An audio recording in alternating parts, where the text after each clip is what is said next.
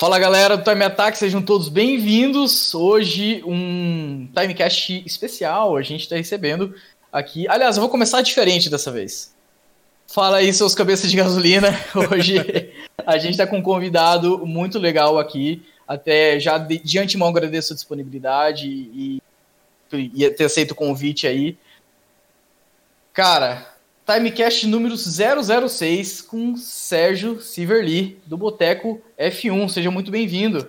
Muito obrigado, João. Quase 007, hein? E olha, vamos ter que verdade. gravar outro aí para pegar essa efeméride.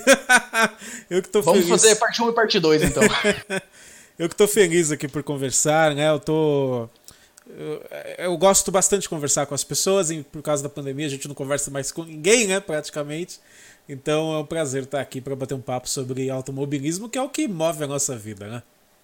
Ah, exatamente, cara. Eu ia puxar o gancho e ia falar a mesma coisa. Eu ia falar, cara, falar sobre o que a gente gosta nunca é nenhuma dificuldade, né? Com certeza vai fluir uma delícia a conversa aí, cara. Cara, basicamente, eu deixa, deixa eu só fazer uma coisa antes que eu esqueça por para não ser mal educado com o meu convidado. Cara, gostaria que você, para quem não te conhece ainda, que não é possível que não conheça, está ouvindo esse, esse timecast, Fala um pouquinho aí de quem é o Sérgio e fala um pouco do Boteco F1 e a gente dá sequência na nossa conversa, pode ser? Pode ser, claro. Eu sou Sérgio Siverli, eu sou criador de conteúdo no YouTube, também no Instagram. A gente tem um aplicativo, inclusive, que é o aplicativo do Boteco F1.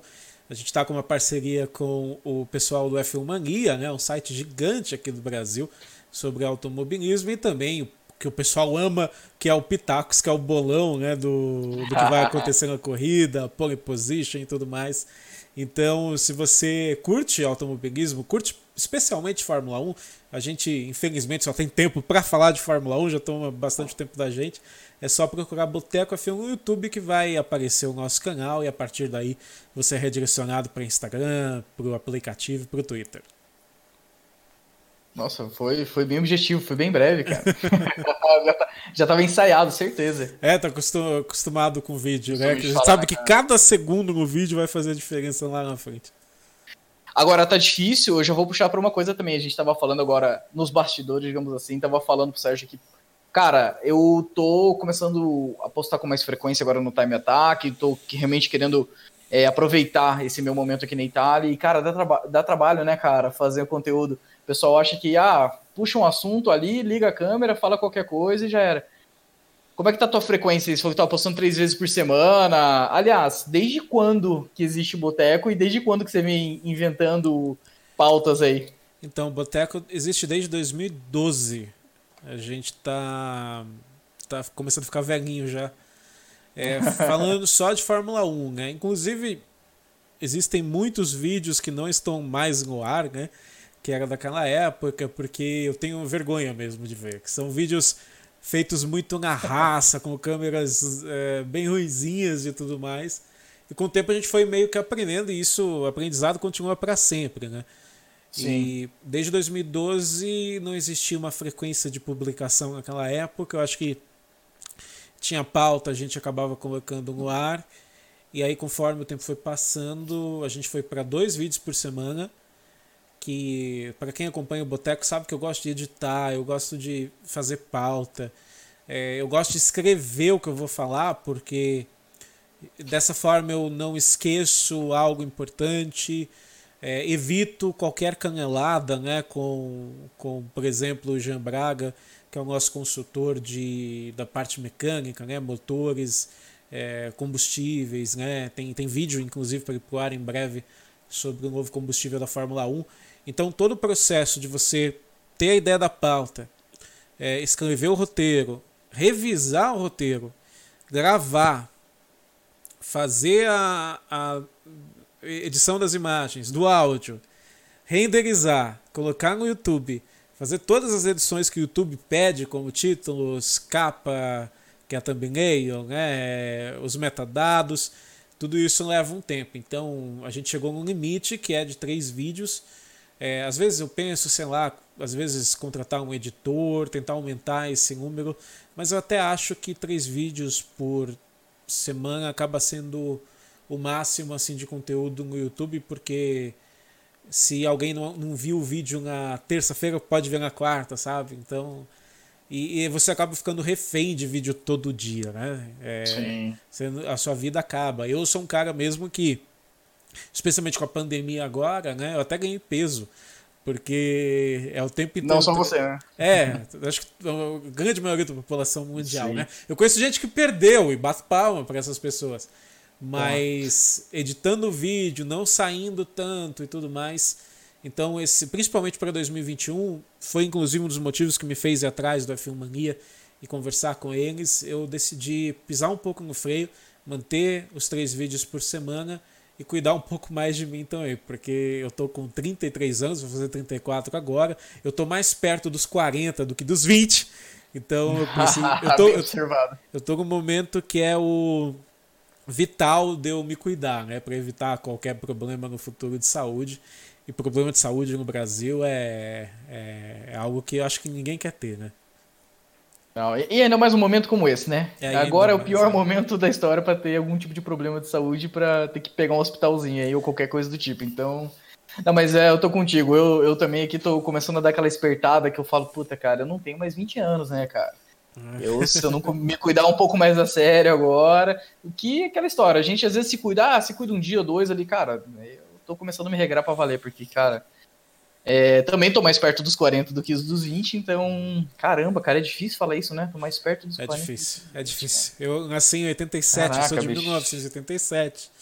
E eu acho que foi esses dias que disseram que o 2000, como é? 2050 e 1977 tem o mesmo e os 80 tem a mesma diferença, né? A mesma distância. então, e é, parece que é algo muito distante. É, né, se fala 2050, você pensa, meu Deus do céu, é 29 anos, né? Então. É complicado. Cara, e você, e você começa a ter, tipo, uns pensamentos assim, quando alguém fala, ah, porque nos anos 90, parece que é tipo a década passada, cara. Mas não é década passada, faz muito é. tempo. Tipo, é. 2000 é, também, agora mesmo na Fórmula 1, o Yuki Tsunoda é de 2000, né? Acho que é de Meu julho Deus, de cara. 2000. Sim, e, sim. E, e, graças a Deus, uma coisa que eu acho muito bacana é que o Boteco tem muitos seguidores também que são depois dos anos 2000, né? Então é bacana Isso é também é conseguir legal conversar com essa galera mais jovem. Quem nasceu em 2000 tem 21 anos agora, né? Isso, isso é uma loucura, então. Não pode ser, gente. Tem que se cuidar. Então eu acho que o YouTube, inclusive o YouTube, fez muitas mudanças nos últimos anos, nos últimos três anos, sobre essa questão, porque o YouTube é uma ferramenta que ela te dá burnout facilmente, porque se você decidir viver apenas de um projeto no YouTube, como é o meu é. caso, é fácil você ficar num estresse muito forte com números e a renda que está entrando, as contas geralmente só crescem, né? É, então é fácil de você perder um pouco a sua paz. Então falei 2021 vai ser um ano que eu vou levar mais tranquilamente, entendeu? Inclusive eu estou fazendo agora em 2021 o pós-classificação, né? Falando da classificação uhum. também mas é um tipo de ferramenta que eu consigo lidar muito bem. assim Uma coisa que eu tenho orgulho uhum. no Boteco F1 é das lives. Acho que as lives Sim. do Boteco, se você pegar lives de vários canais, até do mundo, o do Boteco tem um tipo de live que parece um programinha de TV mesmo. Uhum. Isso, isso é uma coisa que eu acho que a gente tá, conseguiu fazer muito bem durante o, os anos e e isso eu consigo fazer com mais tranquilidade. Agora, justamente, fazer pauta, edição, aí leva mais tempo.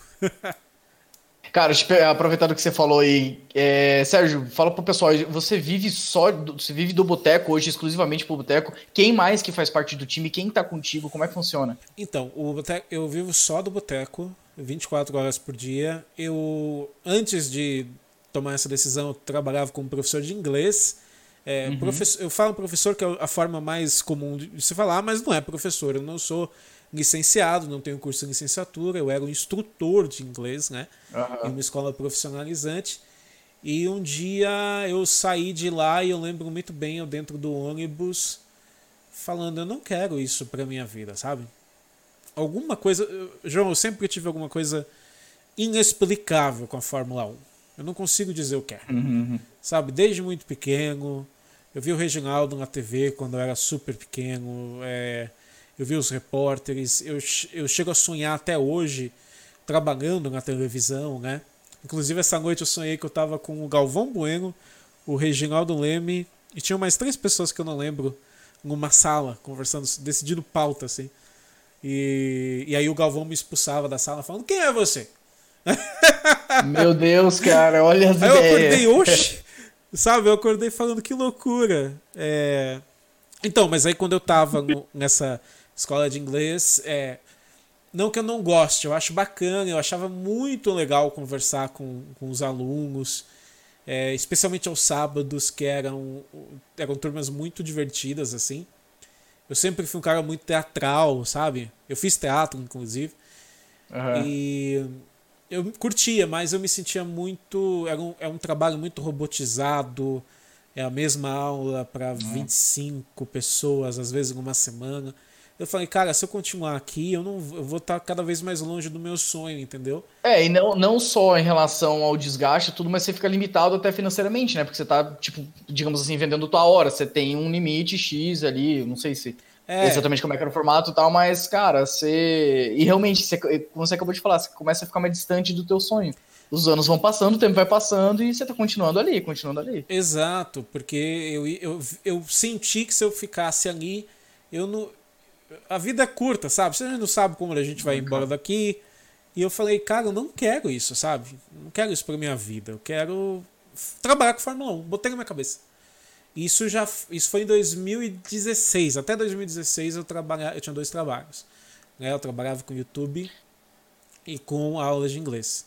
E como que estava esse momento o canal para você tomar essa decisão? Já tava, já tinha, já tinha algum, sei lá, fluxo de caixa aí para você ou pelo menos já tinha uma perspectiva de um de um salto que você pudesse dar? E como é, como é foi? Ele estava quase que empatando com o que eu ganhava no curso, no curso de inglês, sabe? Aí eu falei, ó, se eu cuidar um pouco mais disso aqui, eu consigo passar. É, e é. aí foi quando eu decidi, aqui foi um momento muito importante na minha carreira, de uma certa forma, porque eu falei, não vou voltar, não voltei mais. E investi, investi no Boteco e com o tempo o Boteco foi crescendo. Se você pegar os números que o Boteco tem com grandes canais de YouTube, é um número muito diferente. Né? Um grande canal de YouTube hoje vai ter mais de um milhão de inscritos. Né? Mas eu acho que para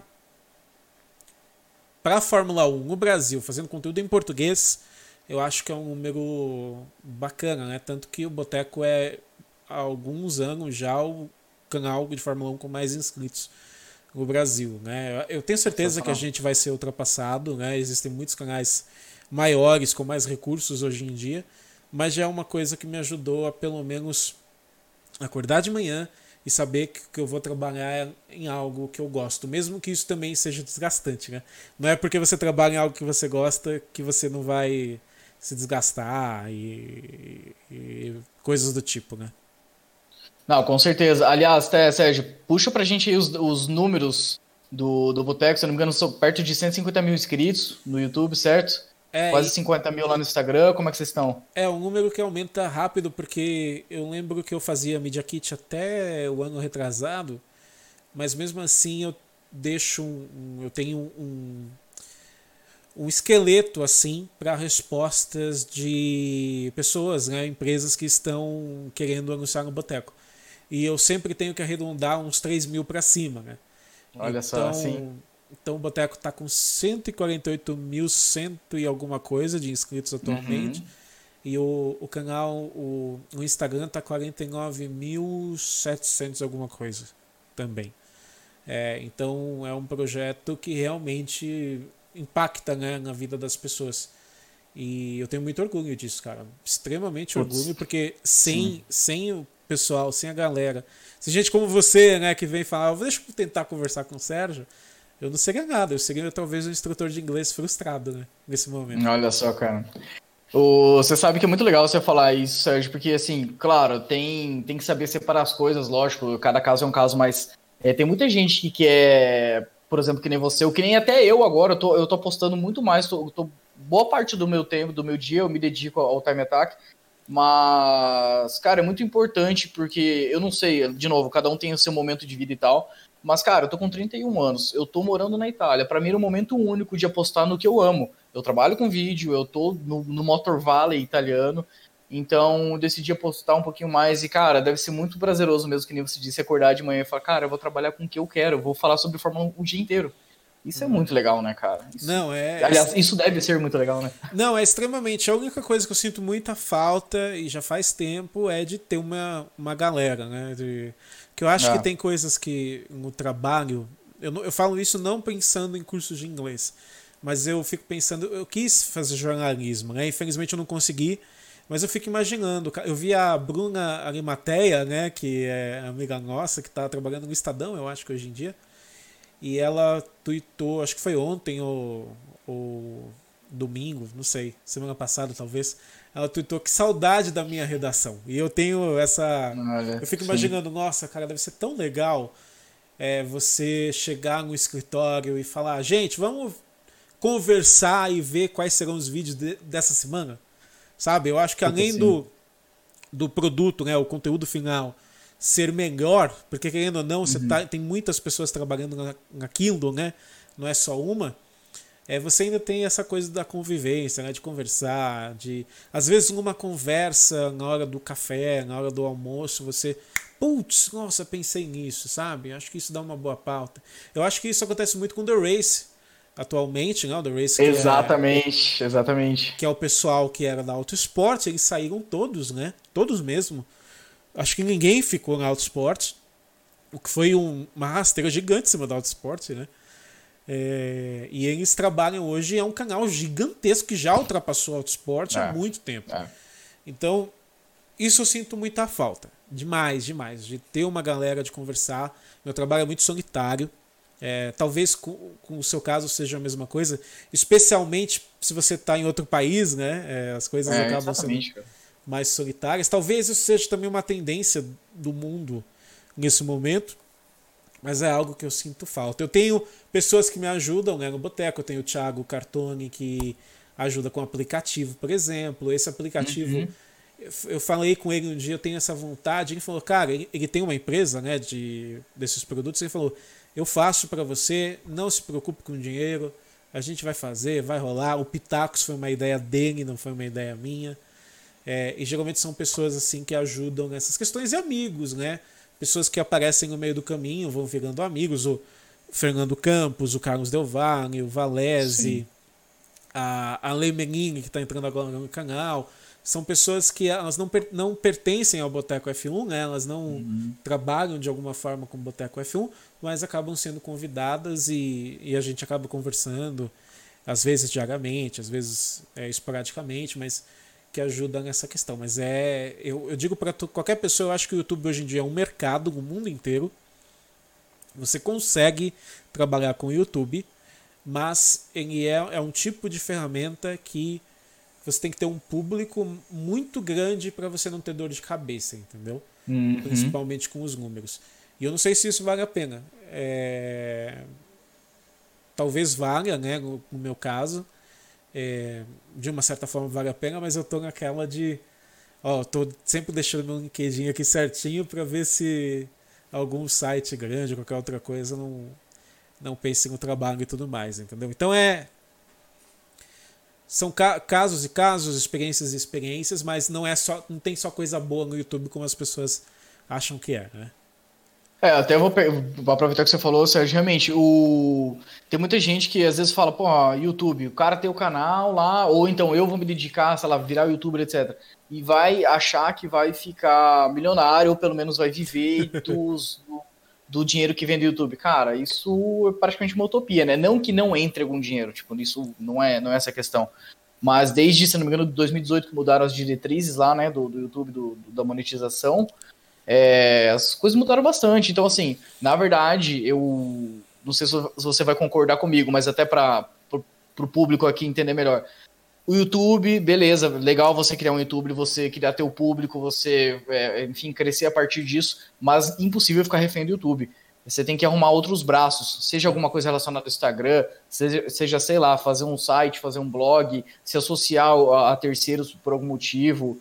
É, vou dar um exemplo genérico aqui, criar, sei lá, o, um, um evento, ou de alguma maneira, que seja o evento do Boteco F1, seja um evento virtual, seja algo, algo presencial, então você tem que realmente é, criar os braços ali, mas como vitrine, como crescimento, lógico, talvez seja é, o principal ou um dos pontos principais, mas agora ficar limitado a isso é impossível, né? Praticamente impossível. É, dá dor de cabeça, né? É que as pessoas veem, por exemplo, o Whindersson Nunes e falam, nossa, mas eu vou ficar milionário. Cara, o Whindersson, até ele fala, né? Ele diz, cara, foi uma coisa muito louca o que aconteceu comigo. Eu vi ele falando isso naquele podcast Inteligência Limitada, né? Eu acho. Que ele falando, cara, eu já gastei 50 mil reais pensando, meu, mil reais na vida de uma pessoa salva um mês da pessoa, sabe? Então ele é um ponto fora da curva. É, outros youtubers gigantes como PewDiePie, Logan Paul, é, até os de Fórmula 1 mesmo, eu não digo que eles são pontos fora da curva, mas é, existe um, um trabalho por trás. O próprio WTF1, né, que é o, o uhum. blog britânico, ele criou o blog, né, o, esqueci o nome do, do, do, menino, e aí ele parece que foi comprado né, pela produtora que cuida também daquele Car Throttle, né, que é um, também um canal de carros lá da, da Inglaterra, entendeu? É, não estou dizendo que eu quero vender o Boteca F1, não é isso. O que eu estou dizendo é que. Não que, seria, não que seria um problema um dia, né? Mas. É, não, não seria mesmo, justamente pela questão de você conseguir criar conteúdo com mais facilidade. É, mas é, comece por baixo, entendeu? Eu, eu passei muito perrengue na minha vida, muito mesmo. Não que eu não passe hoje em dia, continuo passando, mas é menos, entendeu? É, sim, sim. é menos. Eu consigo pagar as minhas contas com tranquilidade, não tendo dor de cabeça, especialmente nessa fase de pandemia, né? Eu fico imaginando, Nossa, cara, sim, cara, se eu tivesse ficado dando aula, o que, o que seria Meu de Deus mim agora? Céu, Sabe? O que, seria de mim? O que, que estaria acontecendo com o Sérgio? E curiosamente, assim, é, acho que quem me segue já sabe, meu pai está internado com Covid, né? É, meu pai é a renda total, assim, da, da casa da, da minha mãe, né? Os dois são aposentados, mas o meu pai trabalha como taxista. E eu tô ajudando, entendeu? A pagar o aluguel lá e, e tudo mais. Eu fico imaginando, se eu tivesse ficado dando aula, meu, o que que estaria acontecendo na minha vida agora, sabe? Então, cara, eu acho que a pandemia nessa questão, ela, ela veio para falar, Sérgio, você tá no caminho certo, entendeu? O que você escolheu é isso mesmo, continua aqui, um dia vai acabar, seja por motivo A ou motivo B, mas continua por aqui que é o caminho que você tá andando entendeu? Pô, Sérgio, é muito massa, é muito massa mesmo você estar tá falando isso, porque assim, eu, eu, eu parece que eu, me, eu sinto parte, eu me sinto muito parte dessa conversa mesmo, assim, porque é, eu, eu normalmente não falo tanto assim da, da vida pessoal, mas teve um podcast que eu fiz agora, o quarto, o 4, eu falei por que, que eu vim morar na Itália e como que eu vim. E eu até peguei a, a, assessora que fez a minha cidadania aqui e ela falou um pouco mais por que, que as pessoas decidem ir embora do Brasil. Enfim, como se precisasse falar. Não, brincadeiras à parte. É, e e etc. E você sabe que você falando isso, eu, eu tenho eu tenho mais ou menos o mesmo sentimento de que a pandemia veio e falou, João, cara, parabéns, você tomou a decisão certa. Porque olha só, eu cheguei aqui em junho de 2019. É, a pandemia começou, sei lá, sete meses depois, alguma coisa assim. É, oito meses depois. Cara, essa transição para eu sair do Brasil e vir para cá foi. Não vou falar que foi muito dolorosa, mas realmente cara, impacta muito na tua vida, assim. Com certeza. É, é, porque você tá deixando para trás, sei lá, família, amigos, tudo. E eu vim com a minha esposa. Então, o que aconteceu nessa época? É, eu, eu tenho ainda, na verdade, a marca tal, mas eu mudei completamente a forma de trabalhar. Então, eu tenho uma produtora de vídeos em Foz. E, cara, eu tinha uma estrutura física, assim, tipo, salas, sala comercial, estúdio, é, carro, 10, 12 funcionários e tal. E, cara, você chegar da noite pro dia e falar, velho, é oficial, agora eu vou embora e tal. Então eu, eu puxo o que você falou agora, porque assim, se eu tivesse ficado no Brasil, tivesse mantido a minha decisão de, ah, vou seguir com a empresa e vou me abraçar nesse negócio e vamos embora. Cara, como é que eu ia estar tá com um negócio agora no meio de uma pandemia, com 12 funcionários para pagar, é, cara, toda a estrutura física e tal, e da noite pro dia não ter mais trabalho, ou pelo menos ter mínimo trabalho, 10, 20% do normal? Cara, é, eu ter puxado mais pro digital, digamos assim, foi a melhor decisão da minha vida. E, é. e ter vindo para cá também, sabe? E isso é curioso. Eu tenho uma amiga, como eu disse, eu acho que tá falando antes da gente começar a gravar. Eu tenho uma amiga que foi minha aluna. É, ela morava numa kitnet aqui em São Paulo com a, a irmã e a filhinha dela. É ali na. Ai, qual é o nome da. É aquela região da. Nossa, esqueci totalmente. É aquela região do Minhocão, tanto que às vezes eu ia caminhar no Minhocão ali à noite, né? Que tem o castelinho é, fantasma da Rua Apa, não sei se você já ouviu falar. Puta, não sei, cara. É, depois procura uma história maluca, tem um castelinho ali naquela região de São Paulo. É o castelinho da Rua Apa, que é um castelinho amaldiçoado, que parece que o irmão, uma família inteira se matou ali dentro. Aí falam que, que é um. Hoje em dia é um centro cultural, acho que da cidade. E ela trabalhava numa. Ela era gerente comercial de uma empresa grande.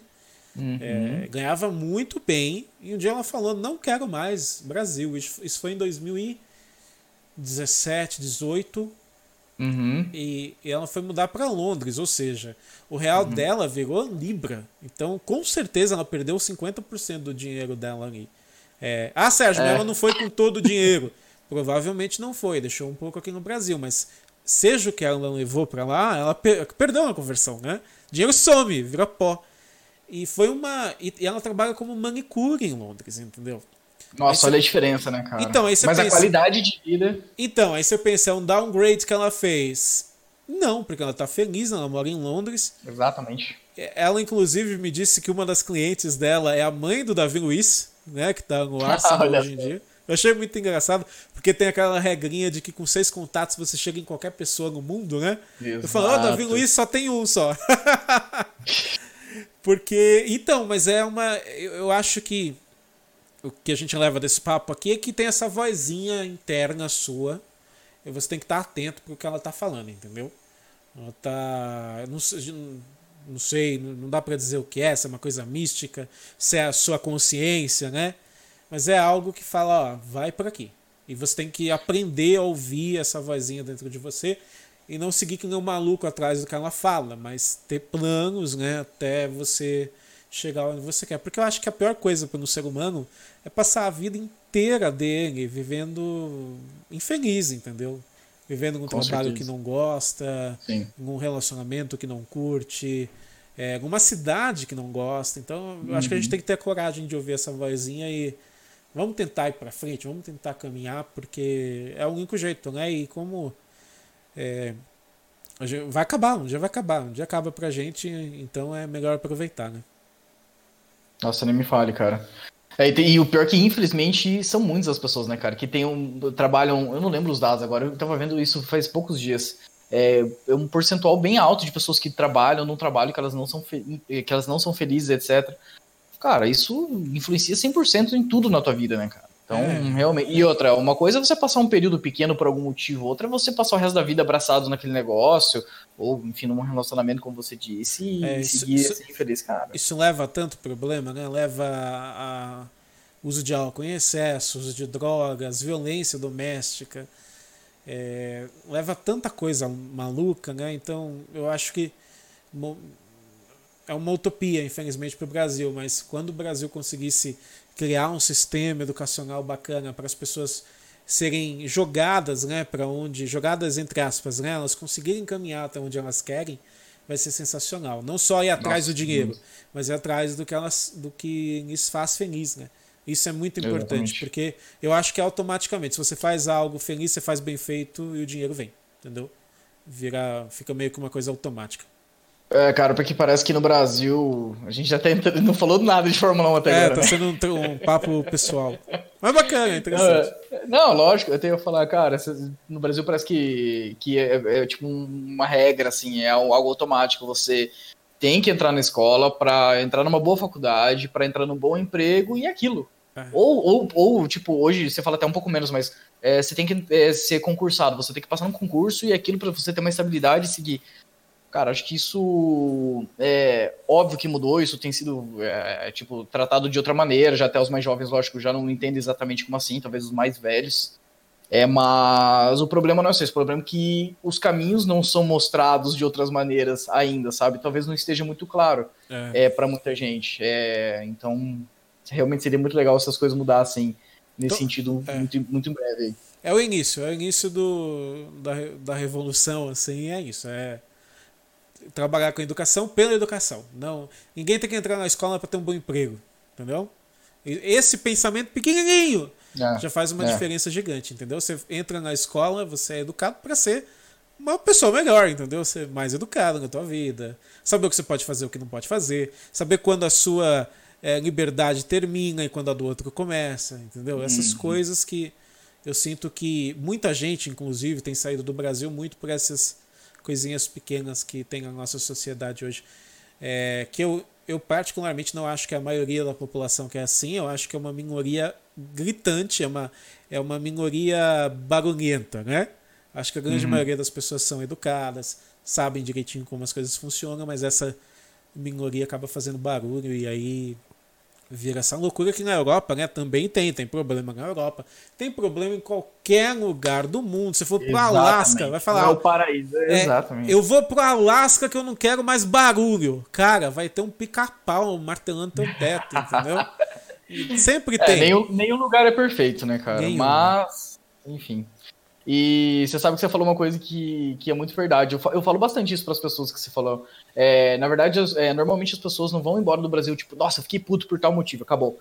Cara, as pessoas, acho que é a soma de muitos fatores no Brasil que fazem com que as pessoas se mudam. Eu tô falando isso, óbvio, não só por mim, mas você falou mais cedo que tem vários amigos morando na Europa. Eu tenho vários amigos, tipo, vários amigos que foram embora do Brasil nos últimos cinco anos, assim.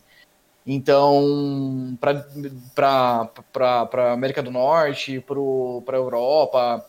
E, cara, mais ou menos isso. Acho que chega uma hora que você começa a ficar emputecido da vida, assim, né? Você já não tem o mesmo tesão, digamos assim, de, de morar no mesmo lugar ou fazer as mesmas coisas. Uhum. Uma série de fatores, cara. E isso é uma pena porque você define claramente o Brasil como um país de terceiro mundo, né? Porque eu lembro quando Exato. eu estava em Londres, meu, que tem de, por exemplo, indiano, chinês, é, árabe, é, brasileiro, né? Brasileiro tem todo lugar do mundo. Eu lembro que eu fui ver o, o, o, Museu do Queen lá na Suíça. Eu tava sozinho, tava eu e minha mulher no, no museu. Que é um, um estúdio pequenininho, assim. Não vai tanta gente visitar, entendeu? Eu tava no meio do inverno. Entrou uma família. Adivinha de onde era essa família? Ah, mas isso tá na do cara, né? Brasil. Eu, o cara entrou falando português, eu falei, não é possível que tem um brasileiro em Montreux, no estúdio do Queen, sozinho com a gente. E então é, é define que essas pessoas estão em, é, são de regiões que são problemáticas e elas falaram, cara, desisti, não quero vou tentar sair daqui. E acabam conseguindo, né? Existem muitas dificuldades, eu bato palma para pessoas como você, que não só saem, mas que têm a coragem de sair, conseguem fazer o planejamento direitinho para sair. É, e ficar longe da família, né? É coisa do tipo, porque você acaba tendo que ir sozinho ou ir com, com a família mais nuclear, né? Que no caso é a sua esposa e tudo mais. Então é. é, é complicado. Não é um papo sobre Fórmula 1, mas acaba entrando dentro do, do de como o Boteco F1 surgiu e Sim. dos porquês e tudo mais. É, até é importante falar, a gente tá falando, ah, moro na Itália, vim pra Suíça, fiz não sei o que, cara, não é da noite pro dia que você pega e vem morar aqui, tipo, tem muita gente que fala, nossa, João, como é que você foi morar aí? Como se eu pegasse, ah, peguei a mala um dia e fui embora, sabe? É. Cara, é, até é, é, e é importante ressaltar isso tudo, porque, cara, eu fiquei, eu não vou falar que fiquei tanto tempo, porque eu já tinha muito nítido na minha cabeça, para mim era muito claro que em algum momento eu ia embora, eu só tinha que entender como. Mas eu passei praticamente um ano da minha vida lembrando que já estava claro, e ainda assim eu passei um ano me organizando, cara. Seja com a questão de documentação, financeiramente, é entender para onde que eu ia, como que eu ia, como funcionava. É, porque não é simplesmente, ah, eu tô indo morar num lugar diferente, preciso estar lá legal. Cara, você tá, por exemplo, eu moro na Itália, cara, eu faço aula de italiano até hoje, eu tô aprendendo um idioma novo, é, a cultura é diferente. Cara, aqui o comércio fecha meio de meio e volta três e meia. Meu Deus do céu. Cara, para entrar isso na minha cabeça, bicho. Putz! Os italianos é foda, são famosos cara. por tem o um momento da comida, meu amigo. Tem, tem. Isso, isso, isso aqui é sagrado, cara. E é assim, deu, por exemplo, sete da noite para fechar o comércio, fecha um pouquinho mais tarde, normalmente, né? Vamos supor que você tá, sei lá, na loja de, sei lá, de numa loja aí. Cara, deu sete horas, o italiano, tipo, não vou falar que ele vai te expulsar, mas ele vai começar a fechar a porta, ele vai, por quê? Ele vai para casa, vai tomar o vinho dele, vai comer o salame, e é isso, cara. É o horário dele ir embora e vai. Ele não vai ficar, tipo, agradando o cliente, nada. Isso é muito forte aqui, muito forte. E para mim, cara, 30 anos, agitadíssimo, cara. Eu tô. Nossa, sabe o que, que você querer fazer acontecer? Tipo, cara, deixa eu até compartilhar rapidinho.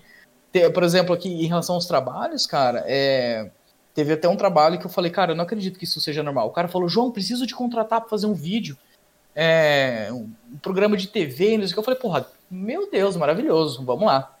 Aí o cara falou, beleza, isso era, por exemplo, novembro. Eu falei, nossa, agora vai. Cara, dezembro, nada. Janeiro eu falei, cara, eu vou mandar, vou ligar pro cara de novo, porque o cara sumiu.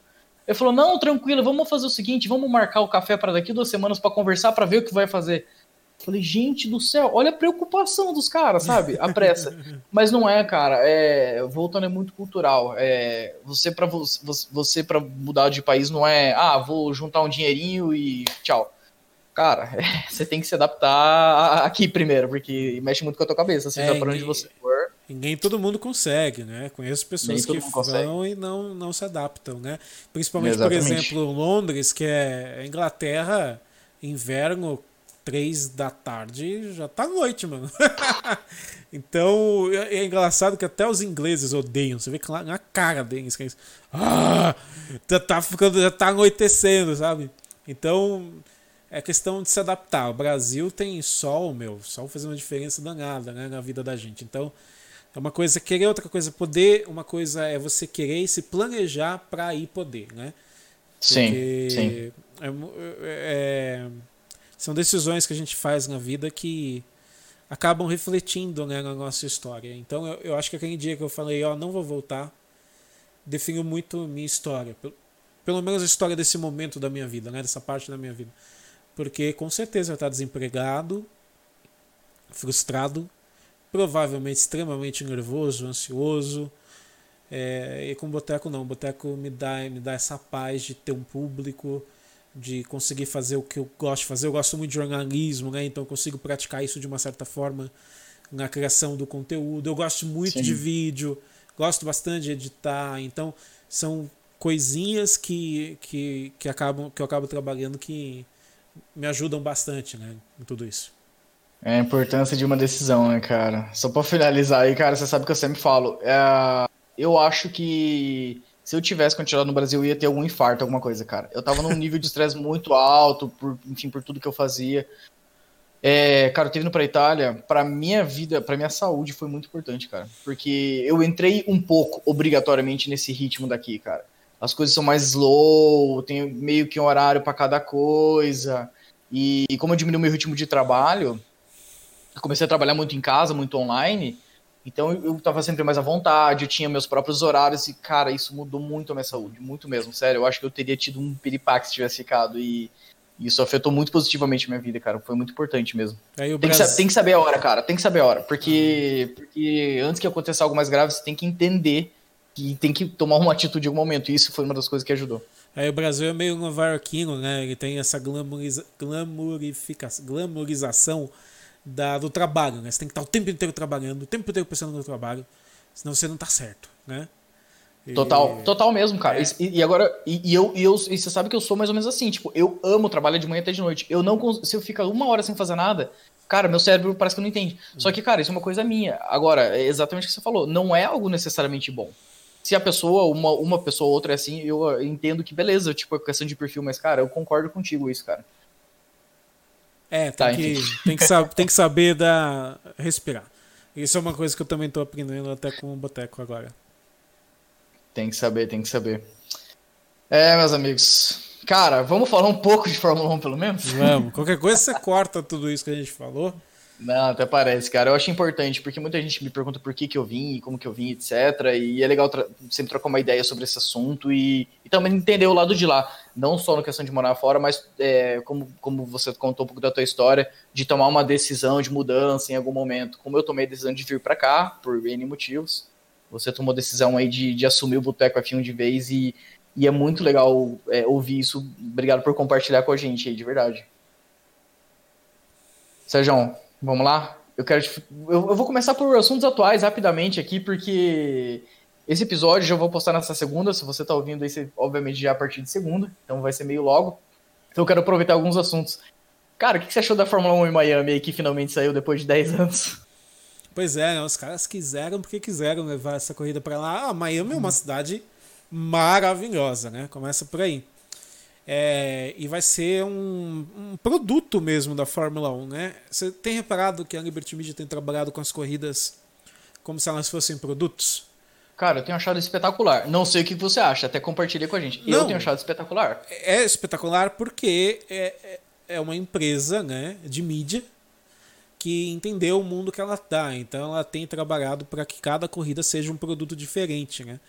É, ao invés de você falar do campeonato mundial de Fórmula 1, que é um produto, você divide São o calendário. Pequenos espetáculos, assim. Isso, assim. em pequenas apresentações. Né? É, inclusive é um dos motivos que fez a Fórmula 1 pensar na corrida de classificação, né? No fim que é o que a gente já vai. A gente já, a gente já pega esse assunto aí no, também, cara. No fim de semana diferente. Então eu curti. Questão da pista. João, até o carro tá na pista, não dá para saber, né? Tem gente que já fala, ah, é, é. Vai ser um terror, não vai ultrapassar. É, é, cara, porra. Mas falavam a mesma coisa de Baku, entendeu? E Baku hoje é uma das corridas mais legais que tem, né, na Fórmula 1. Então, vamos esperar. Eu acho que até a corrida do Vietnã, que só existe, só existe no, no jogo, né? Só. Ela tem os seus. Os seus. É, as suas singularidades, sabe? O setor 3, quando eu jogo, eu fico com o coração na mão. Eu falo, meu Deus do céu, quando você tem um carro acertadinho, você anda que nem um maluco. Qualquer errinho é muro, meu amigo. Então eu, eu tava muito curioso para ver isso no mundo real, né? Com os carros lá, mas infelizmente essa corrida já era de vez. E como Miami é uma corrida muito bonita, por causa das mudanças né, que a população pediu, uh, os carros não vão passar pela Orla, né, que era um, um desejo da Liberty Media, mas mesmo seria assim animal, né? é um local muito bonito. Eu acho que só seria mais bonito se fosse à noite. mas, Cara, eu concordo, de verdade. É, porque Miami é uma cidade conhecida por ser extremamente iluminada, né? Bem iluminada. Mas de dia também vai ser legal, porque é praia ali do lado, né? Então eu tô esperando para ver, entendeu? Não quero, eu não sei se vai ser bom, não sei se vai ser ruim. É o fato de ter uma cidade como Miami na Fórmula 1 eu acho legal, acho interessante. O, a, o cenário é muito bonito. Tem que esperar para ver a pista e a qualidade das corridas. Cara, mas você sabe que eu acho que essa questão do noturno até é, é, que, por exemplo, onde é o lugar do circuito, ele não fica nem perto da, da parte do centro de Miami, assim. Eu tive lá faz um, um ano e meio, onde vai ser a, a pista lá, que é no, no estádio do Hard Rock lá. E que, aliás, foi o final do Super Bowl, né? Meu ah, é? Deus, é? Desse cara, ano? ano passado. Foi do ano passado, na verdade. Ah, né? do ano passado. Foi do ano passado e desse ano foi em Tampa, na Flórida.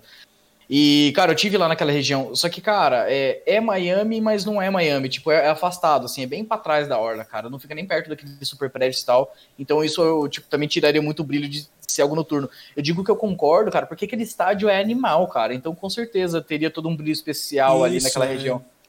Mas, cara, em relação à pista, eu tô contigo completamente, porque, puta, sempre a galera já começa, ah, mas vai ser chato, mas. Caraca, bicho, anunciaram essa semana o negócio, o calma. Fã de Fórmula 1 tem um terror da palavra mudança. Você falou tem, mudança na tem. Fórmula 1 é um desespero. Eu lembro muito disso. O maior exemplo para mim foi o Halo, entendeu? Que foi. Nossa, com certeza. Foi extremamente estudado pela FIA. E na época, isso é perigoso mas isso não ajuda, isso não sei o que. Eu lembro que eu fiz, eu acho que três vídeos sobre o Halo. Inclusive teve um dia que, sem saber, eu e o Projeto Motor nós soltamos o mesmo vídeo, assim, praticamente. eu até falei com o Bruno Ferreira lá do Projeto Motor, cara, eu fiz o vídeo igual, não sabia. Desculpa. Ele falou, não, cara, tá na, em voga, né? O, a questão acaba acontecendo. Eu acho os conteúdos muito próximos, assim, do, eu adoro o Projeto Motor, acho um dos melhores, os maiores canais de Fórmula 1 do YouTube, né? Então, fã de Fórmula 1 falou mudança é desespero. Então, é melhor não ouvir nesse momento e vamos ver o que vai acontecer. Vamos ver, vamos esperar. Às vezes é uma corridaça e aí uma hora depois já tá todo mundo. Ah, meu Deus, que incrível essa corrida. Cara, é exatamente isso. dois, dois, dois pontos recentes. Inclusive, hoje eu soltei um vídeo sobre o quanto custa um carro de Fórmula 1 atual e cada parte e tal. E até eu falei do Halo, eu falei a mesma coisa. Eu falei, acho que já deixou de ser um pouco piada, né? Porque, porra, pegou CDs do Grosjean, etc. Volta e meia estão falando, ó, oh, funciona, funciona. Então acho que isso aí já. É, Bom, ainda, sua maioria já pode ser piada, né? Ainda tem gente que fala mal, mas você vê que é, é por má fé, assim, entendeu?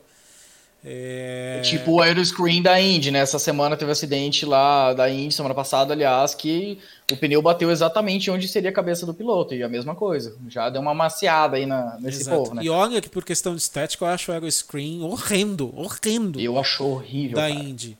Mas. É, então, mas é uma parada de segurança e eles encontraram aquela solução. Eu acho que o halo Sim. ficaria mais interessante nos carros da Indy. Só que o problema da Indy é que eles correm em oval, né? Então, Sim. o halo é aberto ali em cima, de uma certa forma, nos carros da Fórmula 1, porque o carro de Fórmula 1 é muito diferente, né? O oval, o Justin Wilson foi isso, né? Mas foi uma asa, né? sim, né? Bateu lá foi. em cima e veio pulando para baixo. Exato, né? exatamente. Então são, são categorias que correm em circuitos diferentes que acabaram tendo soluções diferentes. Inclusive, eu acho que o Aeroscreen é da Red Bull, não é? É da Red Bull Technology. O Aeroscreen é uma projeto da Red Bull, huh? É, então, eles tentaram, né, colocar na Fórmula 1 e o. Foi, foi, foi os dois que foram apresentados e. É, mas eu concordo contigo, eu ia falar a mesma coisa, porque não tem como você. Cara, eu acho horrível, de verdade. Na verdade, eu acho os dois feios, né? Mas o Halo parece que tipo, já passou, assim. Então, é, então, por mim. O Halo, pessoal, assim. o Halo, hoje em dia, a gente tá tão acostumado que. É. Fala, nossa, é só um, um dispositivo ali no carro. Inclusive, eu tenho, vou até mostrar. Quem tiver no podcast não vai ver. Quem tiver no vídeo vai ver. Eu tenho esse quadro aqui, ó, do do que o Willman, ele tirou essa foto inacreditável do Ricardo Animal. no GP da Alemanha em 2019. Aquela corrida. O cara conseguiu estar tá no, Eu achei incrível, incrível, incrível. Aí eu tirei a foto desse quadro e mandei pra ele e ele falou, ficou sensacional. Aí eu falei, caraca, ah, eu adoro mano, ele, cara. Eu adoro e... ele. Adoro os vídeos dele que ele tem feito ali no YouTube, cara. Eu é. tô adorando, cara.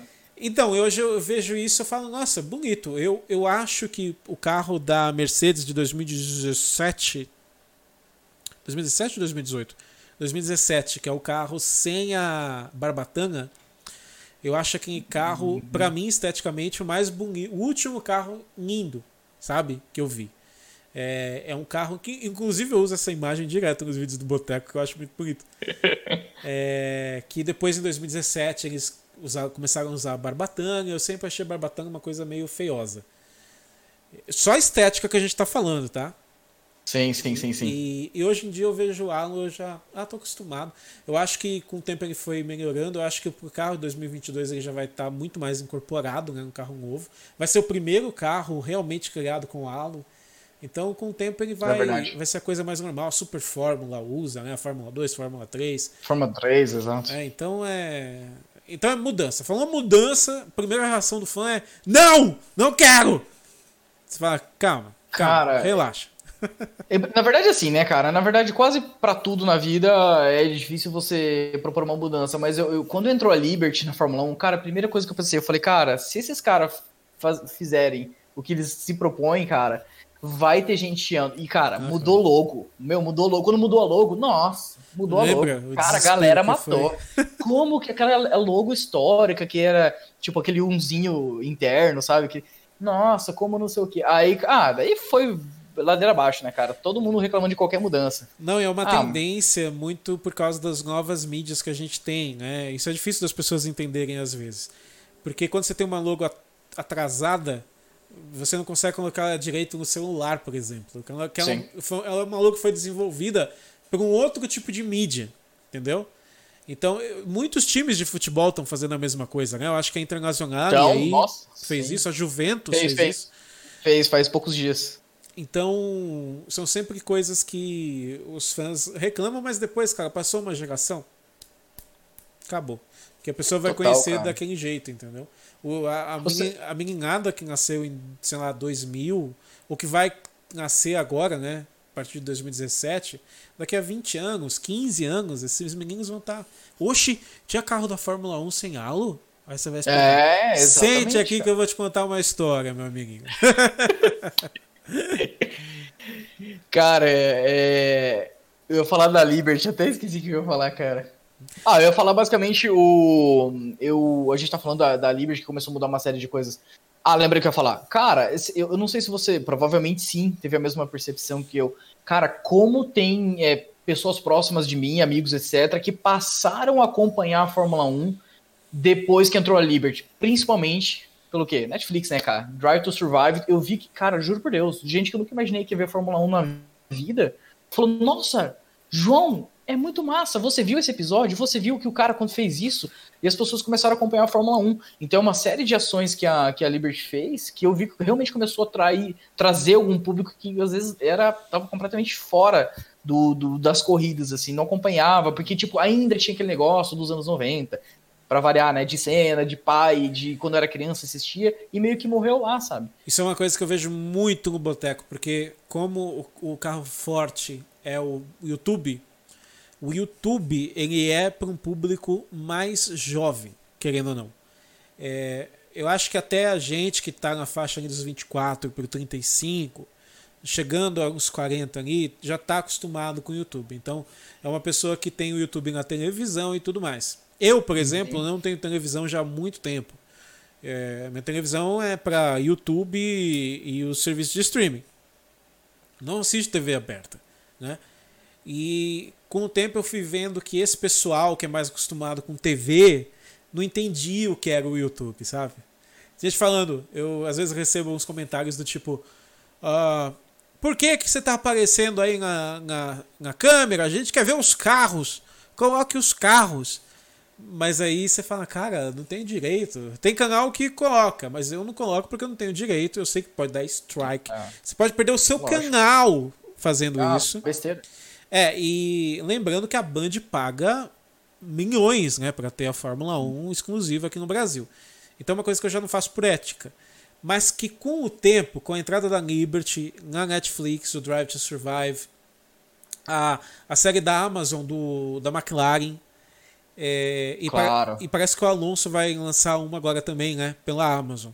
Sim, exatamente. Eu, eu, sinto que as produções da Fórmula 1 ou slash Fórmula 1, né, em conjunto com a uhum. Fórmula 1 e serviços de streaming, estão trazendo essa galera mais jovem para a Fórmula 1. E isso canais grandes também, né? Como o BRK Edu, o Ratão Borrachudo, uhum.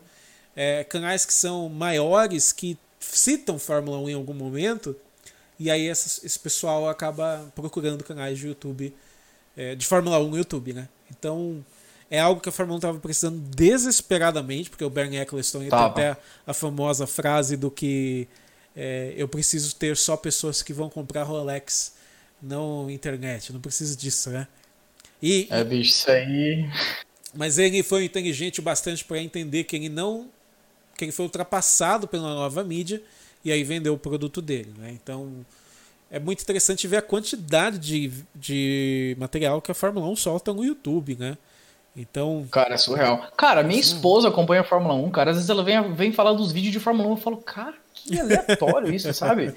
Meu, pra mim é animal, né? E como eu disse também, amigos que, que não acompanhavam acompanhar e eu começar a conversar sobre Fórmula 1 com outras pessoas, cara, isso é sério, muito legal, muito é. massa. É, é um reflexo muito bom.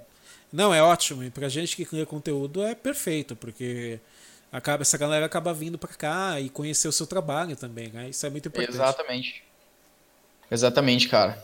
Cara, eu te falar, você comentou das corridas em sprint. Vamos falar disso. É, hoje tem vídeo no canal, inclusive. A gente tá gravando numa terça-feira, né? Eu gravei hoje de manhã sobre isso. Então, eu tô curioso para ver, João. É, eu acho sensacional que eles querem testar primeiro. Acho que isso que é o melhor de tudo, entendeu? Vamos Perfeito. testar, vamos pegar umas pistas que são interessantes para a gente ver esse formato e ver o que é que acontece, entendeu? Eu tô preocupado, na verdade. Sérgio, posso só. Posso só, desculpa te interromper, eu posso só para ilustrar, só para melhorar ali para quem, para quem tá ouvindo, para quem tá acompanhando, deixa eu só falar do, do que, que é sprint. Tá essa corrida sprint. E aí a gente segue e aí dá os nossos pitacos que eu também quero falar disso. Galera, foi anunciado que, enfim, já estava em discussão faz um tempo e foi oficializado essa semana as corridas em sprint da, da Fórmula 1. Basicamente, o que, que significa? O formato vai ser testado em três corridas é, nessa temporada ainda de 2021. É, as pistas escolhidas, me corrija se eu estiver errado, são é Silverstone, Monza e Interlagos. É, na verdade, é, não são confirmadas, se né? For, é. é, se for, se for oficializado tudo isso. É, o formato seria sexta-feira um treino livre e uma classificação, já no formato que é hoje em dia. Pode me corrigir aí, você que é especialista em Fórmula 1, hein, Sérgio? Então seria, seria um treino, o, o FP1, né, o primeiro treino livre, é, TL1 no Brasil, é, classificação no formato que é hoje na sexta-feira, do mesmo formato. No sábado teríamos um treino livre, treino livre pela manhã e teríamos uma corrida de classificação, que eles estão chamando de exatamente Sprint Qualifying, que seria uma corrida de 100 km, que não tem pit stop, não tem parada, é uma corrida é, sprint, né, que é uma corrida mais curta, mas tem o DRS liberado, por exemplo. Então, essa corrida de sábado define o grid de domingo. No domingo, então, seria o GP tradicional do formato que é hoje em dia. O que muda também é que o regime de parque fermé, de parque fechado, é, ele fica entre a classificação de sexta e a corrida de domingo, cara. Então estendeu bastante esse regime de parque fechado.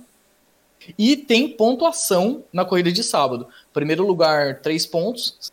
Segundo lugar, dois pontos. E o terceiro lugar, um ponto. Então também influencia na pontuação do campeonato.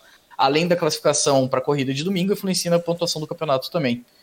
Foi muito, bom, palavra. foi muito bom você ter dado o contexto, porque eu ia falar justamente isso. É, esse segundo treino livre no sábado de manhã, ele vai servir para quê? Porque. Ficou esquisito, né? Então, esse, esse ficou estranho. Inclusive, eu vi gente falando por que, que eles não fazem os dois treinos livres sexta-feira e aí sábado tem a classificação Exato. Sprint Race. E a corrida à tarde. Então, uhum. é por uhum. questão comercial. A Liberty Media claramente quer que todos os dias tenham algo relevante, né? Uhum, então, uhum. sexta-feira agora a classificação, sábado a corrida sprint, domingo a corrida. Então você recheia o fim de semana. Só que maior problema para mim é esse treino livre na sexta-feira de manhã, né? no sábado de manhã, perdão. Porque você tem direito a um jogo de pneu só e você está em parque Sim. fechado. Sim. Então vai servir para quê? É, então, é, cara. Eu, eu corre o risco, corre o risco desse treino ser um, um vexame dos carros não entrarem na pista. Não entrar na pista, exatamente. É, claro, às vezes um, um piloto perdeu, teve problema na sexta-feira, não conseguiu andar direito, né? E aí tem que ter milhagem no, no sábado de manhã.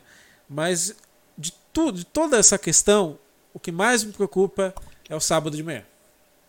Com certeza. Eu estou muito Concordo curioso para ver. Mas sábado de manhã, é, não, sei se a Fórmula 1 está abrindo mão mesmo, mas tá estranho. É a única coisa que eu acho esquisita e que a gente vai ter que ver provavelmente né, lá em Silverstone como é que vai rolar.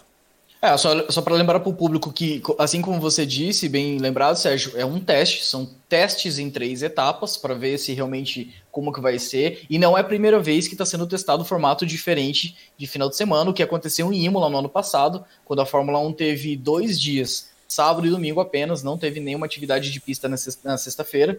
Então, mais uma vez a Liberty está testando algum, algum formato diferente de final de semana. Esse mil vezes mais polêmico, porque o outro a galera deu uma chiada, mas basicamente num teste de um, em uma etapa do campeonato que é só reduzir a sexta-feira. Agora esse aqui, tinha... de novo, né? É mudança, então tá incomodando bastante as pessoas. E, nessa fase de Imola, se eu não me engano, a corrida anterior tinha sido Portugal, né? Esse ano foi Exato. invertido. Então não tinha tempo hábil para ter o treino de sexta, então eles decidiram tirar. Então tinha essa questão também da pandemia e que tudo estava muito apertado. É... Agora é diferente, entendeu? É, eles vão testar nesses lugares para ver como rola e o sábado de manhã para mim que é a questão que eu vou ficar de olho para ver o que vai rolar. Lembrando que eles já mudaram para esse ano, né? Antigamente a gente tinha uma hora e meia de treino, não tem é, mais reduziu, uma né? hora que isso eu achei sensacional. Concordo plenamente. Coisa que eu já tinha pedido há muito tempo, uma hora e meia, tempo demais. Tinha muitos treinos que passava meia, 40 minutos sem carro na pista. Agora fica tudo mais corrido, que é mais interessante. O que pode talvez ter sido jogado por água abaixo nesse formato agora, vamos ver. É, e se o formato vingar, né? Se o formato vingar, é, claro. Como eles estão testando, pode não, pode ser horrível, igual era a classificação lá de 2016. É, cara, deixa. Já que a gente tá falando de pandemia e tal, o que, que você tá achando? O que, que você vê que o público tá achando dessas corridas aí que acabaram entrando no, no campeonato, como o próprio Imola, como o Portimão, lá, quando o Garve lá. Na verdade, Imola, até o pessoal agora nessa última corrida, acabou adorando a pista, né? Porque foi a, a ação do começo ao fim.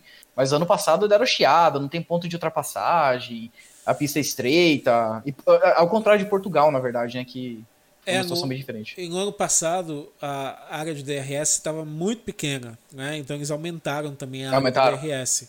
E teve a questão da chuva também, né? Foi, foi um corridaço. Aliás, as duas corridas até agora foram muito boas. Uhum. É, e eu acho que tá todo mundo adorando né, essas pistas. Porque, querendo ou não, a Liberty tem que correr para pistas que já existem é, no mundo, né? Então, ver Imola de volta na Fórmula 1 foi por causa da pandemia, né? Portimão, Exato. por causa Mugello, da pandemia. cara. Mugello. Cara, então, Mugello foi surreal. Isso é Não esperava, cara. Isso é uma coisa que me incomoda, porque a Itália mesmo, que tem pistas inacreditáveis, o Japão, que tem Suzuka, tem Fuji. É... Quando você vê essas pistas não entrarem no calendário da maior categoria do automobilismo, eu fico um pouco incomodado, entendeu? É como se a gente tivesse um calendário da Fórmula 1 e não tivesse Spa no calendário, sabe? É. Nossa, como que a Fórmula 1 não vai correr em Spa? Como que a Fórmula 1 não vai correr em Monza, que quase aconteceu, né? Teve tiveram rumores que Monza poderia não renovar. Imagina, cara. É, então, são não tem como. Então acho que a Fórmula 1, Portimão tem que estudar, voltar. Nürburgring ah, tem. tem que estudar, voltar. Hockenheim tem que estudar. Nem que sejam corridas surpresas, sei lá, que apareçam é, sei lá, pega três pistas que vão aparecer em, em, em, em anos diferentes, né? Então, nesse ano a gente corre em Portimão, ano que vem em Hockenheim, por aí vai. Além de você conseguir colocar a Fórmula 1 numa pista que talvez não tenha dinheiro para isso. Então. É, na verdade, você tá falando de, de reviver algumas pistas, mas, cara, é, como no caso do de Mugello, na verdade, Portimão nunca tinha acontecido Fórmula 1, né? Só é. testes uma vez, 2008, se não me engano, né? É. Mas, cara, ver pistas novas, tipo Mugello, como eu disse, eu nunca ia esperar na minha vida. Você sabe que, é, lógico, eu também entendo que tem autódromos que tem que ter a certificação A da FIA e tudo, não é simplesmente chegar e correr, né? Mas, é, por exemplo, eu tive recentemente, Sérgio, em Misano, faz um, faz um mês eu tive na final mundial da Ferrari, do Corsa Cliente e tal, os carros de os GT3. Cara, o que é ver uma Ferrari Fórmula 1 andando em Misano? Eu nunca tinha visto uma, uma Fórmula 1 andar na minha vida, cara. Eu só tinha visto em museu, assim. Começou bem, hein? Qu quase chorei, né? Quase chorei, né, cara? Mark Genet, Giancarlo Fisichella pilotando, fazendo exibição. Mas, cara, eu olhando aqueles, os carros de Fórmula 1 andando no circuito de Misano, cara, a primeira coisa que você pensa é, cara, como que não tem um GP nesse circuito, cara? Bom, eu sei que tem gente que não é tão fã de Misano. Eu sou fã, eu gostaria de ver uma Fórmula 1 lá. Mas não só Misano, né? Eu peguei de exemplo. Cara, Mugello foi uma, uma corrida muito legal. Talvez realmente seria legal ver outras vezes. É, aqui na Itália, como você disse, puta, cara, tem muito autódromo, cara. E, e eu então... acho que, por incrível que pareça, a, a entrada desses circuitos no calendário fez outros circuitos começarem a. Gente, a gente tem que fazer alguma coisa com a nossa pista. É, a Austrália é. foi um exemplo, né? Ela falou, Exatamente. meu, um lugar lindo, Melbourne é maravilhosa, é uma cidade incrível. O circuito não ajudava, então eles estão fazendo as alterações, vai ter Benken, inclusive, acho que na curva 10, se não me engano. Vai ser Olha. interessante de ver essas mudanças ali, no, no, que eles conseguem fazer, que é um parque, né? É, o Albert Park tá, tem lago no lado, então é difícil fazer mudanças é, Barcelona mudou a, a, o perfil da curva 10, aí sim. mudou, 10, exatamente. Mas continua com aquela chicane no final, entendeu? Que ninguém, eu não conheço um ser, incluindo pilotos de Fórmula 1 que gostam daquela chicane. Eu já vi o E Russell, lembrando que. Pode falar, desculpa. Eu já vi o Russell falando mal dela, eu já vi o, o álbum falando mal dela. É, não, não tem noção aquela chicane ali, entendeu? Porque... Não, eu, ia completar, eu ia completar que ele, ela tem a opção de não fazer ela. Tem uma, tem, é. Existe o traçado por fora. Até 90. Até os meio dos anos 90 você conseguia fazer a chicane. Eu acho que eu cheguei a jogar jogo, não sei qual. será que o F1 97 do PlayStation?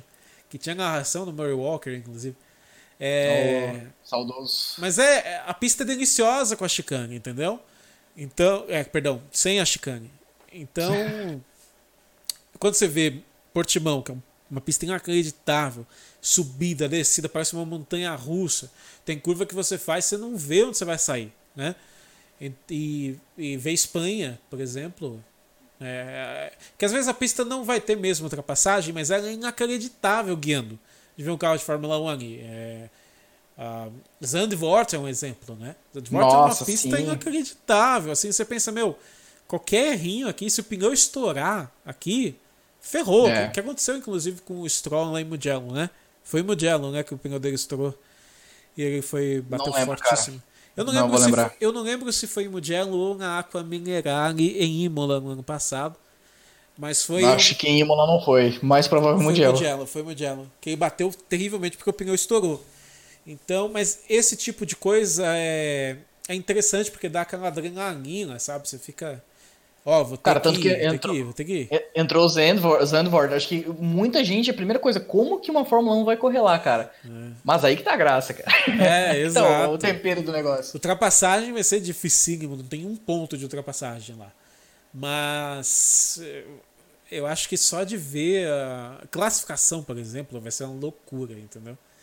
Então, eu acho que vale a pena quando a pista ela tem, tem desafios, entendeu?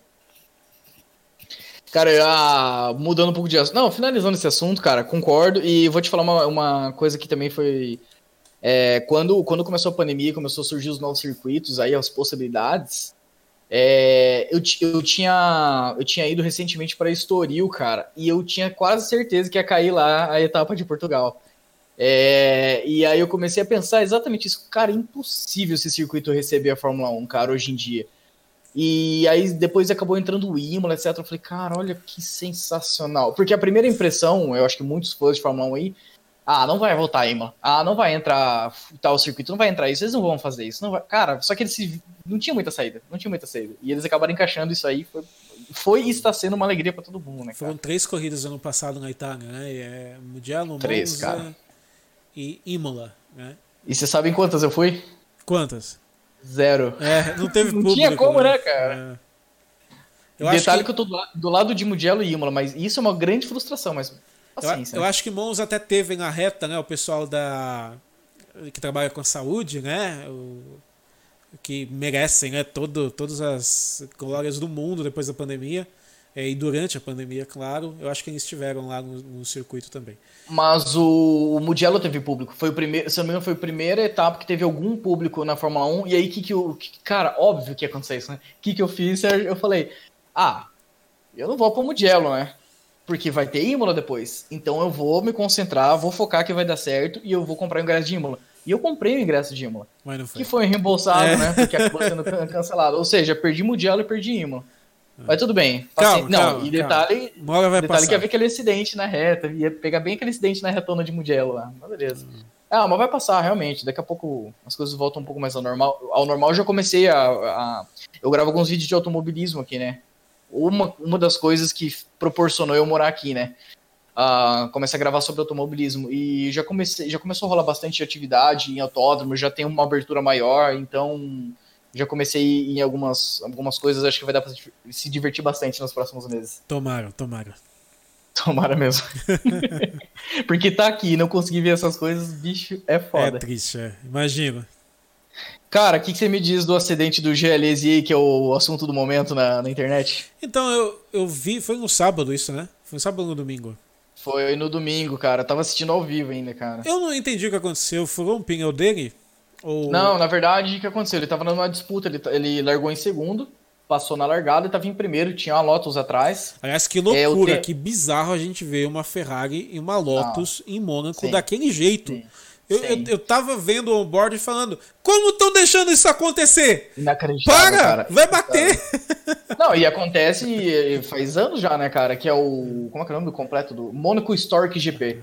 Acontece faz um tempinho. Na Ah. verdade, aqui na, aqui na Europa é um tanto quanto comum ver esses carros históricos aqui. E eu achei que era menos, cara. O pessoal bota na pista mesmo. então, cara. porque carro tem que andar, né? Que senão estraga. Tem que andar, O- Eu, cara. inclusive, acho que a Fórmula 1 podia dar um jeito de botar os caras atual, né? O pessoal atual.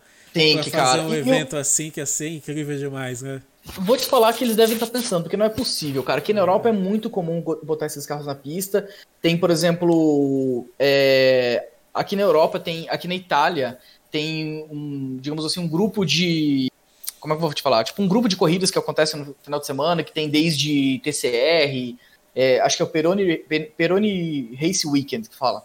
E cara, tem o Boss GP, não sei se você conhece, o Ah, Boss sim, GP, velho, são carros de Fórmula 1 que Toro Rosso tem, tem carros de vários carros de Fórmula GP2 e é pista, cara. E também tem alguns históricos em outras situações. Tem o Minard Day aqui, mas daí é mais uma exibição mesmo, né?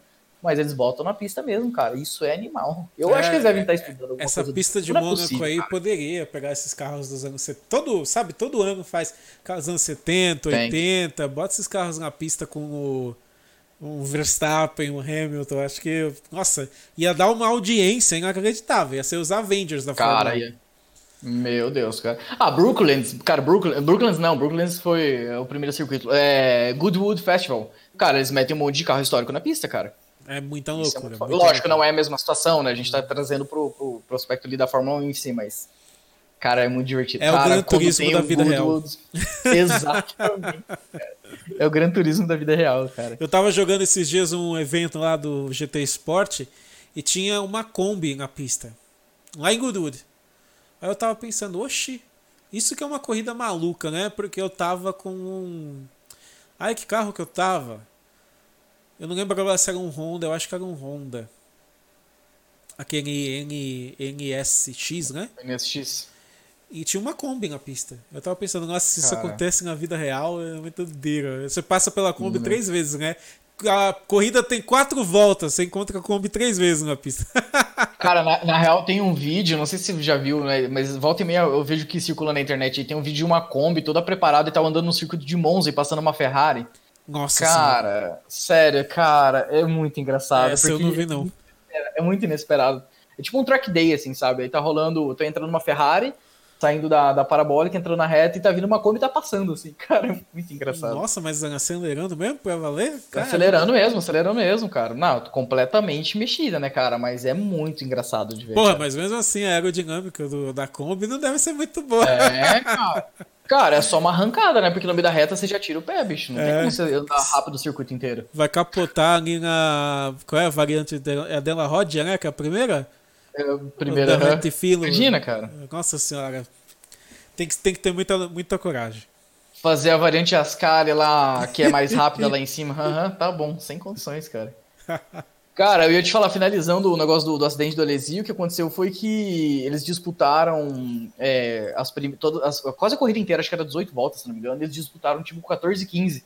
Até que na entrada da reta, a Lotus estava mais uma tentativa de passar e o cara acabou encostando na traseira e estabilizou Ah. a Ferrari que acabou dando o muro. Eu tipo assim, que o Alesi não teve culpa, não foi culpa do Alesi, de verdade. Só que, puta, cara. Eu acho que eu vi os narradores falando que poderia ter acontecido alguma coisa com o carro dele, porque ele perdeu o carro, né? E não lembro É, se pode ter avaria. acontecido antes do toque, sim, é verdade. Mas então. foi logo na saída. Porque não tinha muitas câmeras, né, ali? Tava difícil de Não, entender não o que tinha tanta câmera, não tinha um board, não tinha nada ao vivo, assim. Mas dá, você sente a tristeza no coração do Jean quando ele sai do carro e fica olhando pro carro. Né? Fica- Você chegou a ver que tem um vídeo do mecânico chorando, da Ferrari? Jura? Tem a, até a Mariana Becker postou, acho que o Lucas até que foi quem fez aqueles vídeos 360, não sei se viu atrás do carro. Que ele mora, acho que ele mora em Mônaco lá, ele é diretor. Ele eles postaram um vídeo nas redes sociais, eles gravaram, acho que foi até esse o Lucas que gravou com a câmera dele. É, tinha aquela equipe da Ferrari trabalhando no carro da Lesi. Cara, o cara desaba de chorar, cara. E ele começa a falar: Não, mas era o carro original destruído. Cara, é muito, você fica mal, assim. Mas cara. será que eles não têm peça? Eles vão ter que colocar peça que não é original, né? Ah, cara, deve ter, não é possível, cara. Não é possível. É Não, que eu não é vi possível. só a asa, parece. que- É que se bem que a gente só vê a parte de fora, às É, vezes só- é acontece isso que eu falar, né? Caixa de câmbio foi pro saco, né? Se tá em É, muita visualmente velocidade foi as duas dobrada- asas e as duas rodas, né, cara? A lateral toda ali. Eita, tristeza. Tio Nick não ia, É. não ia gostar.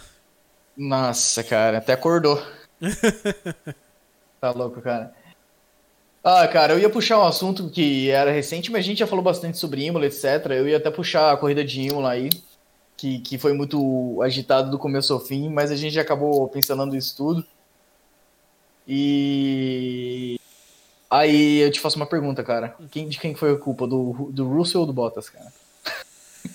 É aquela. É aquela jogar na, jogar na fogueira. né? Eu. Só pra, ser, só pra ser polêmico. Então, eu sempre vou pela linha da pista. Eu acho que os dois têm culpa de uma certa forma, mas eu acho que a maior culpa é do Russell. Porque ele estava muito veloz e e ele esqueceu que tem linha de pista, entendeu? Ele esqueceu. Quando tem muita gente que fala que o Bottas joga para a direita, o Bottas está na linha de corrida dele, entendeu? Porque quando chove, eu acho o Bottas estava de pneu macio já, não estava? Macio não, médio. Tava, Tava médio. aham. Especialmente sei é. por causa disso, né? Ele tá de pneu médio, que demora para aquecer. Né? Muito provavelmente por isso que o Russell chegou nele daquela forma. E ele não pode sair da linha de corrida, porque é a linha seca, é um trilho mesmo. Se ele sair da linha, ele primeiro vai perder temperatura. No, na melhor das hipóteses, ele vai perder temperatura. Na pior, ele vai perder a traseira e vai bater. Né? Então eu achei que o Russell foi muito afobado em querer ultrapassar o Bottas daquele jeito ali. Entendeu? Porque ele esqueceu muitas coisas que você vê que é de piloto que está começando, entendeu? De um piloto que se deixa levar pelas emoções e tudo mais. Ele esqueceu essas coisas que estavam acontecendo na pista. Tinha trilho, é, Imola é difícil de ultrapassar, tem trilho, né? Por causa do que os carros estão andando ali e está diminuindo um pouco. E o carro que está na frente dele está com problema no aquecimento do pneu, porque está com um pneu mais duro, né? O, o médio é mais duro do que o pneu macio, então demora mais para aquecer. E o Bottas tem problemas sérios de aquecer o pneu, né? Ele toma um banho do Hamilton nessa questão. É, eu acho que Hamilton, Verstappen, uh, Sérgio Pérez, uh, Leclerc, o Sainz são pilotos que conseguem entender esse pneu da Pirelli melhor. Então eu achei que é por aprender, entendeu? Foi pro Russell aprender e depois ele saiu do carro, foi lá bater na cabeça do cara. É, né? isso aí não precisava, né, cara? Então, não precisava. Não sei se ele queria Parecia aparecer NASCAR, na Netflix. Né? Fiquei pensando, ele não apareceu na Netflix no ano passado, falou, esse é, ano eu vou cara, aparecer. De alguma maneira ou de outra eu vou aparecer, cara. É, então, eu, eu achei que o Russell errou demais, porque eu sempre vou em quem pode aprender mais disso, entendeu? E o Bottas estava fazendo a corrida dele, na linha dele. Sérgio, o Bottas poderia ter olhado para trás e visto o Russell com a asa aberta, por exemplo, com mais velocidade? Poderia, mas o que, que ele faz? Ele joga o carro para um lado na linha molhada? Com o perigo dele mesmo perder o carro. É, né? isso que eu ia falar, o perigo ia ser evidente Igual, de qualquer maneira. É. Então eu achei que o Russell deu uma exagerada, principalmente que eu acho que naquele momento, se ele ficasse colado ali em cima do Bottas, ele ia colocar pressão no Bottas. O Bottas ele quebra sob pressão, né? Aquele Uh, o slogan lá da Tag Heuer, né? Tag Heuer, sei lá como é que fala. Don't crack under pressure. É, ele crack under pressure, o, o yeah. Bottas. Ia pressionar o Bottas o tempo inteiro e ia chegar na Rivatsa 2 com mais força para ultrapassar o Bottas, igual, por exemplo, o Norris fez, ultrapassou dois carros na relargada, sim, né? Sim. Então, eu acho que faltou um pouquinho de calma para o Russell, acontece. O acidente foi perigoso, né? Foi extremamente perigoso, foi muito veloz. É, você vê como esses carros da Fórmula 1 são extremamente seguros, mas o Russell foi o cara que mais teve que aprender com, com essa jogada aí e pegou muito mal. Eu acho assim, depois que você bate, você não tem que ir lá atrás do outro cara, meu. Relaxa, sabe? Você cara, nem sabe tá... direito o que aconteceu, né? Então, lembrou muito o Vettel. Lembra do Vettel em Spa, em 2010? Que ele tá brigando com o Jenson Button, ele tá chegando na buzz stop, ele perde a traseira do carro e bate com a dianteira na é lateral verdade. do Button. Foi igualzinho, é. igualzinho, igualzinho. Então, coisa de piloto jovem. Cara, e é engraçado, é engraçado modo de dizer, mas beleza, é um ser humano, digamos assim, mas porra, os caras tem um, tem um tempo inteiro tendo que tra uh, trabalhar com psicológico, cara. Quando acontece um acidente, o cara vai fazendo uma coisa dessa, sabe? Eu acho, tipo, muito molecagem, né, cara? Não é possível que o cara consiga ter uma atitude dessa, cara. É, piloto de Fórmula 1, ele não pode ser muito temperamental, porque ele vai fazer merda em algum momento. O Franz Tost, que tá, sei lá, quantos anos na frente da Toro Rosso, né? É, hoje Alpha Tauri, ele já falou isso. Cara, você conhece um piloto na primeira corrida dele, entendeu? Você vê se o cara mantém a cabeça baixa. O Rosberg, já viu o Rosberg falando isso. Se você fez uma ultrapassagem perigosa em cima de um piloto, que te custou, que te fez suar, não vai para cima do outro piloto imediatamente. Pega uma volta para respirar, tentar colocar a respiração aonde ela deve estar. Tá. Aí você vai para cima do outro piloto, entendeu? Então você vê, por exemplo, é muito provável que por causa disso o Verstappen cometeu um monte de erro no início da carreira dele. É, uh, eu, e, e, mostra como Hamilton é um cara fora de série, né? É um cara que sempre, sempre errou muito pouco, né? Eu lembro que desde 2007, 2008, fala, ah, Sérgio, mas em 2007 ele perdeu o título porque ficou na. Uma porra. Na, cara, o Mark Priestley, que era mecânico da McLaren naquela época, ele já falou lá no Boteco que eles deixaram o Hamilton demais na pista, ele já estava sem pneu. É... E é um erro ali em 2007, né? tem também o do quem bateu no Raikkonen, né? É, mas aí é 2008 já. Mas você vê que com, conforme os anos vão passando, e até no início da carreira dele, você consegue contar em uma mão os, os erros que ele cometeu em Sim. uma temporada só, né? E que fala justamente o contrário do Vettel, né? É, depois totalmente contra o Vettel. É, eu tenho que citar o Hamilton por outro motivo. É, tem mais de uma corrida já, inclusive recentemente, que ele desce do carro e ele bate no capacete assim fala, tipo, isso aqui controla tudo, como se estivesse falando é tudo é, tudo você tem tudo teu psicológico controla tudo tua mente teu foco controla. E é muito louco e em corridas inclusive que ele é, assim como Imola supostamente ele não ia ter uma grande performance ele vence a corrida etc ele volta e faz assim. É exatamente isso cara. O piloto de, de Fórmula 1 tem um comportamento tipo super temperamental, temper, temperamental como foi o do Russell ali. É, é, é lamentável. Eu, eu, eu, gosto muito do Russell, mas cara. Não, eu também. Eu achei um puta piloto. Eu acho que com certeza ele vai sem, sem, sem entrar na Mercedes. Isso sempre acontece. Tô precisando trocar esse esse coisa aqui do, do microfone.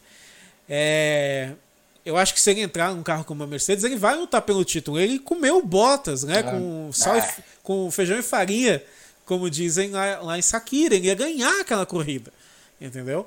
Então, mas eu acho que isso acontece com todo mundo, independente da sua profissão, em algum momento você vai fazer algo daquele tipo, vai cometer um erro e, e transformar o erro numa bola de neve, porque você vai errando em cima do erro e por aí vai, né? Então, eu acho que ele vai aprender e tenho certeza que ele reviu os lances, e falou, putz, ó, poderia ter feito isso, poderia ter feito aquilo, entendeu? Certamente. Eu acho que sempre quando você comete um erro, ou até uma pessoa comete um erro contra você, a primeira coisa que você tem que fazer é parar e analisar o que aconteceu, entendeu? Para ver direitinho, não fazer nada de cabeça quente. Eu entendo, você acabou de bater aqui no maluco, mas assim, o Bottas estava dentro do carro ainda, o acidente foi forte. Se o Bottas tivesse quebrado a perna ali, Sim, cara, e o cara foi lá dar de dedo e bater no capacete dele. Porra, aí, é- então, aí é foda, né, cara? Então, exato. Então é. Tem que ter paciência, entendeu? Eu acho que. Uh, a gente já teve, teve vários exemplos assim do piloto cometer um erro e tentar relaxar, sabe? Eu vi um. O, o site da. O, a Fórmula 1 botou um vídeo no canal dela, né, no YouTube, que o, o Irvine, acho que em Portugal em 95, não, 94 mesmo, o Irvine perdeu o carro e aí o Rio passou de, bem devagarinho do lado, não sei se você viu esse vídeo. Foi em Estoril? E Estoril, é. E o Irvine bate com a traseira no carro do Rio, o carro do Rio capota. Uhum. Né? E aí, quando vão conversar com o Rio, achei sensacional aquilo, porque a gente consegue ouvir o que os caras estão falando, né? Aí alguém pergunta pro Rio, e aí? Aí o Rio fala, não, ele perdeu o controle do carro, não tinha o que ele fazer. Eu até abri, mas eu não tinha para onde eu ir. Acho que ele fala pro Frank, pro Frank Williams ainda. Isso, então é. Eu acho bacana essas pessoas, sabe? Eu acho. Do que você ir pra cima que nem um maluco batendo. Tem gente que ama essas coisas, né? Tem, ah, é isso mesmo, ah, tem que cara, ser assim, é... mas. É aquela, aquela história da NASCAR. Não vou nem citar em relação à corrida da NASCAR, que é um caso à parte, mas o essa questão do, dos pilotos lá se matar e tal, muito coisa de americano, né, cara? E tem gente que adora, acha legal pra caramba, não, tem que sair na porrada mesmo, não sei o que. Cara, ou tipo, quando volta aquela história do, do, do Piquet com o Salazar lá, tipo, nossa, todo, um monte de gente enaltece aquilo como se fosse tivesse sido a coisa mais legal do mundo. Velho, beleza, foi um episódio marcante e tal, era uma outra época, mas Cara, sinceramente, tipo, o que, que é. tem de sensacional nisso, cara? É, vai, e a galera é, enaltece como se fosse um. Nossa, muito foda, o pique é foda. É o esporte Porra. errado, né? Vai ver o UFC, essas coisas que. Aí cara, pra ver certinho. Nada a ver, cara. Nada a ver. Meu Deus, cara. Sérgio. Vamos pro final, né?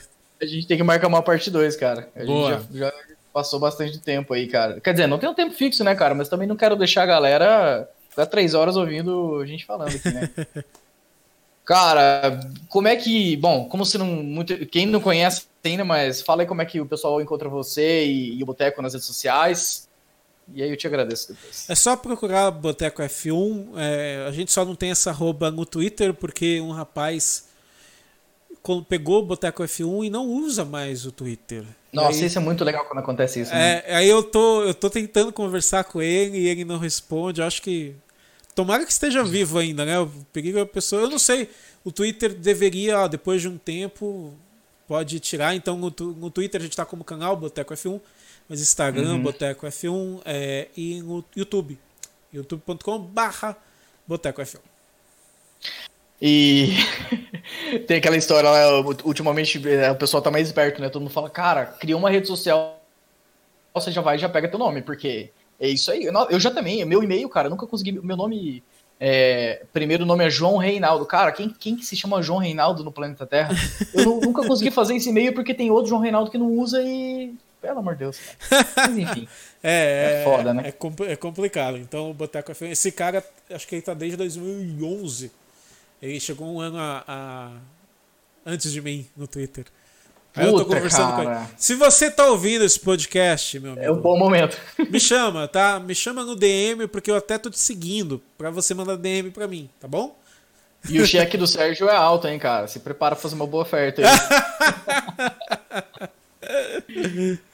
Imagina o cara falou, ouvi lá no Timecast e queria ouvir tua proposta e tal.